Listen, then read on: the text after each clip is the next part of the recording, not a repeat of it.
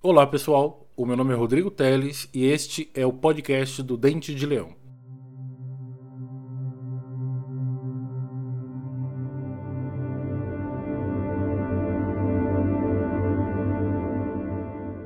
Caramba, vocês já perceberam como às vezes é difícil encontrar alguma coisa para assistir nas plataformas de streaming? E até mesmo para ouvir, né? Falando assim de Spotify, Tidal, enfim, YouTube Music.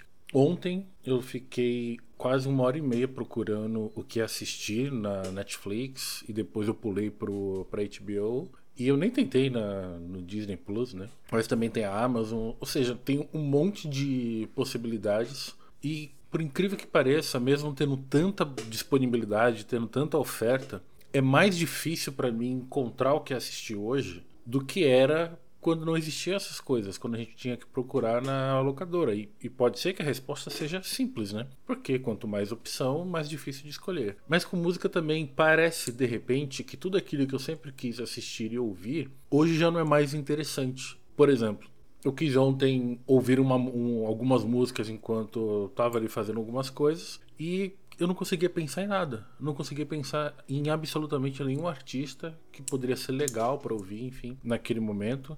E é muito doido, né? Porque se a gente voltar um pouco, principalmente eu, que eu cresci ali na década de 90 e começo dos anos 2000, eu aprendi a ouvir música ouvindo rádio. E quando a gente ouve rádio, você não ouve o que você quer, você ouve o que tem. E como eu fazia, eu ouvia uma música, quando eu curtia aquela música, eu, eu contava quantas músicas tocavam logo depois dela, para depois, quando o locutor viesse falando as músicas, eu poderia, eu poderia identificar. E anotava o nome do artista. Foi assim que eu comecei a gostar, por exemplo, de Aerosmith, de Bon Jovi, de Creedence Clearwater Revival.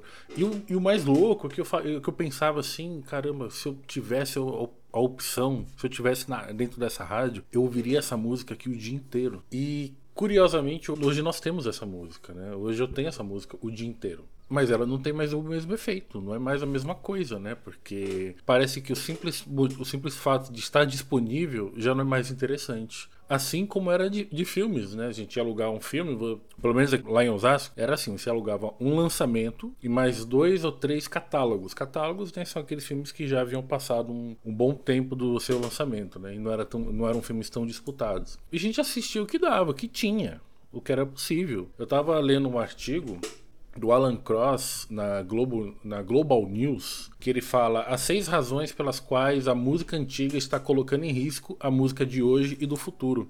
E ele fala uma coisa muito interessante, né? Que ele fala, ele levanta nesse, nesse artigo dele, que as pessoas estão ouvindo em porcentagem, né? Mais música antiga, o que eles colocam como antigo é música que foram, foi lançada há mais de 18 meses mas aí você pode colocar música daí para baixo, né? De 18 meses para baixo. Aí você pode chegar até 1920. Mas isso tem vários motivos. Primeiro, que existe muito mais música antiga do que música nova. Segundo, que por vários motivos, por várias, né, por várias circunstâncias, as músicas antigas eh, tendem a parecer melhores pra gente, né? Isso aí ele, ele esboça um pouco melhor lá no artigo dele e eu não vou entrar nessa questão de qualidade. Mas também tem aquela outra questão de que o artista novo, ele compete não só com os artistas que estão lançando música junto com ele, ele está competindo com todas as músicas da história. E se a gente for pensar que um serviço de streaming, tipo o Spotify, ele pode ter mais de 10, 15 milhões de músicas. Então seu lançamento está competindo com todos eles. Assim como no audiovisual.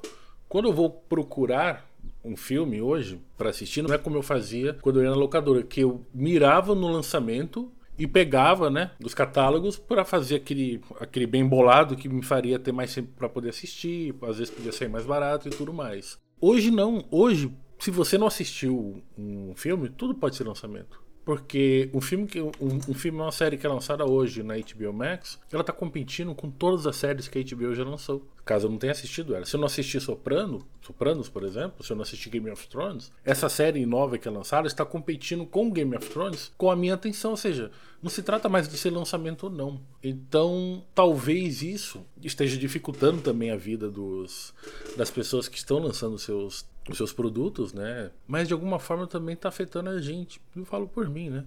Porque é, inimaginável uma pessoa como eu, que eu gosto tanto de cinema e tanto de música, Eu conheço tantos filmes, tantos diretores, tantas bandas, principalmente de rock, né? Que é o, o meu gênero principal de música que eu, que eu gosto. E eu fico travado de simplesmente não saber o que assistir e simplesmente não saber o que ouvir. Eu não sei. Talvez isso faça com que os artistas fiquem até um pouco mais conservadores, né? As músicas são bem parecidas hoje em dia, os filmes são, os lançamentos são muito, muito parecidos. E eu acho que na música é muito mais fácil você ouvir uma música antiga do que assistir um filme antigo. Tem a questão de linguagem e tudo mais, né? Que nem sempre agrada o público, o público mais novo. Mas pelo menos no meu caso, que eu não tenho problema nenhum com isso, eu fico travando. A Netflix tem dezenas de lançamentos no mês, tem lançamentos lá na, na Amazon Amazon, que é mais um daqueles aplicativos que a gente paga e simplesmente não assiste o que tá lá. E tem tanta possibilidade e eu simplesmente não sei o que assistir. Como agora. Eu não sei o que assistir. Não tenho a menor ideia do que assistir. Ontem assisti a tragédia de Macbeth. Gostei muito. Mas isso daí eu vou falar num outro episódio.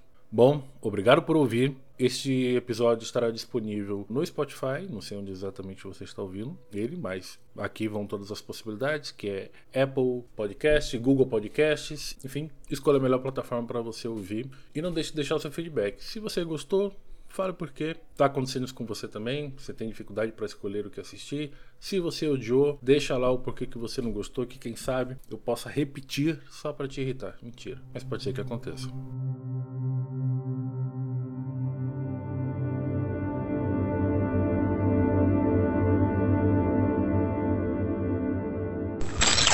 Este podcast foi editado por Dente de Leão.